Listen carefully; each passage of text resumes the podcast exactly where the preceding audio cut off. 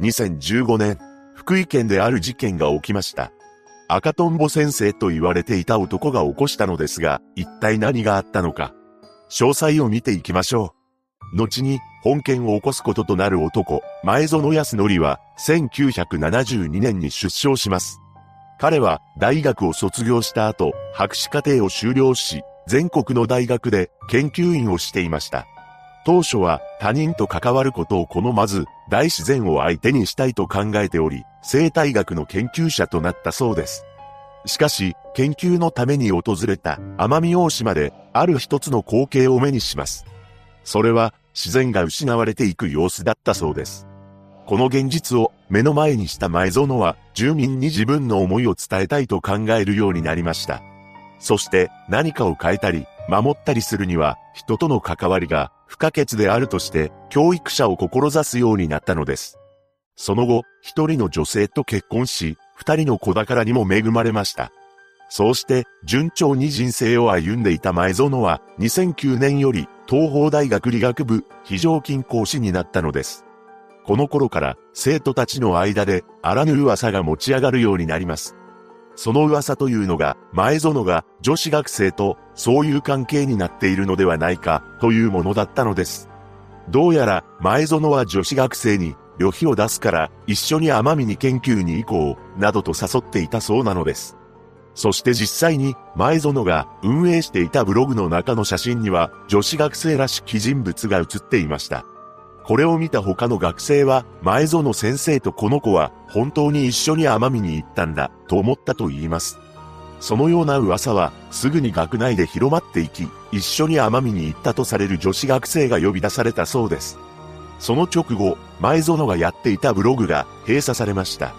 この事実を知った学生たちは、まるで証拠を隠してるみたいと思ったそうです。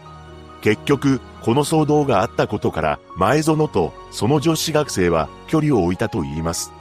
そして、この頃の前園を知る学生によると、彼には二面性があったと証言しました。何でも、第一印象は爽やかで、温厚な先生というイメージを持ったらしいのですが、慣れると強引な部分があり、自分のペースを押し付けるようなところがあったそうなのです。また、プライドが高く、反論する人がいると、表情が一変し、声を荒げるようなこともありました。そんな中、2011年になると、福井県勝山市からの依頼で、市内の環境保全推進コーディネーターとなり、小中学校での環境教育にも取り組んでいます。そして前園は、全国で激減している赤トンボが勝山市内で大量に生息していることに着目しました。さらに、勝山市の水田で孵化した赤トンボが夏になると涼しい山間部に移動することを国内で初めて確認したのです。このことから前園は子供たちや周囲の生徒たちから赤トンボ先生というニックネームで呼ばれるようになります。そして2011年7月、野外調査に出向いていたところ、一人の女子学生と知り合いました。その女子学生というのが、当時東邦大学の3年生をしていた M 子さんであり、後に被害者となってしまうのです。もちろんですが、当初は教員と教え子という関係でした。しかし、あれよあれよという間に、二人の距離は近づいていきます。そしてなんと、知り合って1ヶ月後には、そういう関係になってしまったというのです。ちょうどこの頃、M 子さんは自分の SNS に次のような書き込みをしています。前園先生、素敵すぎる。そうして二人はあらぬ関係になってしまったわけですが、前園は妻と二人の子供がいるのにもかかわらず、M 子さんに次のメールを送信していたのです。心も体もたっぷり M 子を愛してあげる。それから M 子さんは本格的に前園の下で研究を始め、大学を卒業する頃には優秀な大学生に贈られる厚労省を受賞しています。その後彼女は大学院に進学し、研究を続けたようです。この頃になっても、前園とそういう関係は続いていたのですが、少し特殊なものになっていました。というのも、M 子さんが前園のことを魔王様と呼んでいたというのです。彼女は SNS に次のように書き込んでいました。昨日は魔王様のお使いで、八つ日方へ。いきなり魔王様から明日までに環境教育学会の口頭発表の申し込みをしろ。書類チェックするからさっさと送れ。とご連絡をいただいた。実際のところ、現実に M 子さんが前園のことを魔王様と呼んでいたのかはわかりません。しかし、M 子さんの妹は、そんな姉を見て、お姉ちゃんは前園にマインドコントロールされているみたいだ、と感じていたと言います。そして2013年から前園は福井大学大学院特命准教授として働き始めました。この時、M 子さんは千葉県に住んでいたため遠距離での不倫となったのです。そんな状況に M 子さんは前園に捨てられるかもしれないと不安になり、とんでもない行動に移ります。なんと、自ら命を絶とうと試みたというのです。ただ、これは未遂に終わりました。そして、事件が起こる約1年前、M 子さんは前園を追いかけるかのように、福井県勝山市に引っ越したのです。それからは、前園の助手のようなポジションになったのですが、なんと、前園の妻や子供とも親しくしており、家族ぐるみで付き合っていたと言います。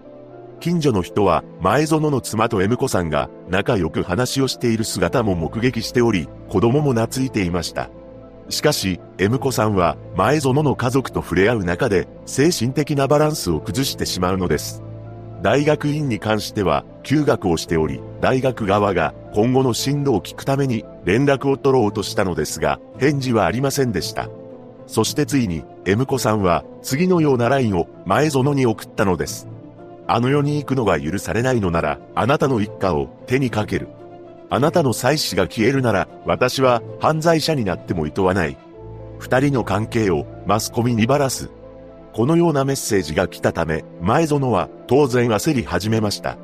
もしも二人の関係が世間にバレてしまったら、妻との関係も研究者としてのキャリアも終わってしまいます。そしてついに最悪の事件が起きてしまうのです。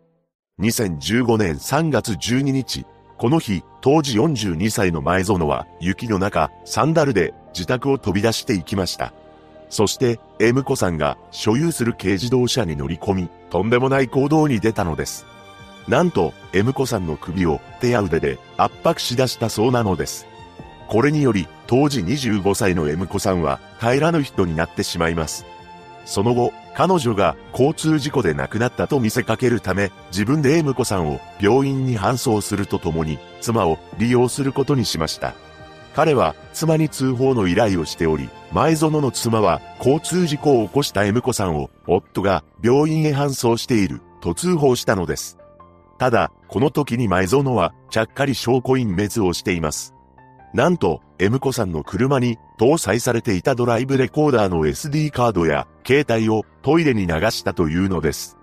そのように怪しい行動をした前園は病院に着いた際、次のように説明しています。M 子さんの車が積雪で動かなくなったため呼び出された M 子さんが事故を起こしているのを見つけて助けようとした。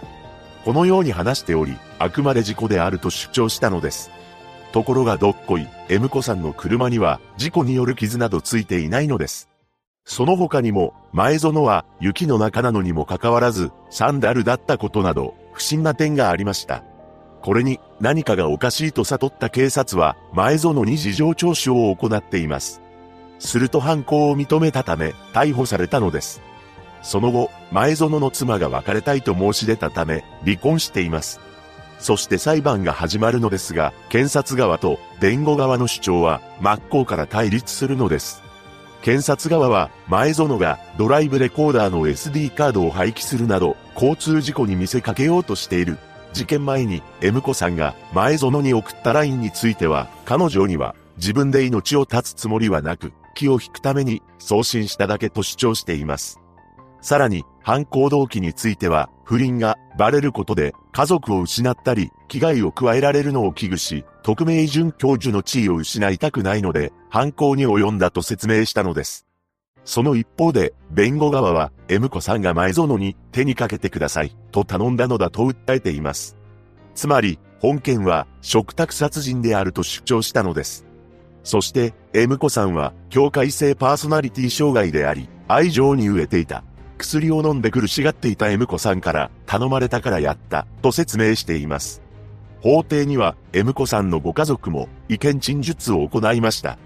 M 子さんの母親は今も亡くなったということを受け入れることができない。娘を返してほしい、と話し、M 子さんの妹は、前園被告は、先生という立場を利用して、姉につけ込んだ。証拠も処分されてしまい、私たちはもう真実を知ることもできない。被告を一生許さない、と訴えたのです。その後の判決公判では、検察側の主張は退けられ、弁護側の主張が認められる形となり、懲役3年6ヶ月となりました。つまり、M 子さんが前園に命を奪ってほしいと依頼しており、前園がそれに応えたということが認定されたのです。この判決を受けた M 子さんの両親は死人に口なし、あまりに刑期が短いと怒りをあらわにしました。しかし、検察側と弁護側の双方が控訴しなかったため、判決が確定しています。とはいえ、これでご遺族が引き下がれるはずがなく、2021年、約1億2000万円の損害賠償を求めた訴訟を起こしたのです。この民事訴訟で、千葉地裁は、M 子さんが前園に殺害を依頼したというのは、真意ではなかったとしており、前園に対し、8593万円の支払いを命じています。赤トンボの研究者として、名の知れた男が起こした本事件。事件当日、何があったのか、真相は本人たちにしかわかりません。二度と同じような事件が起きないことを祈るばかりです。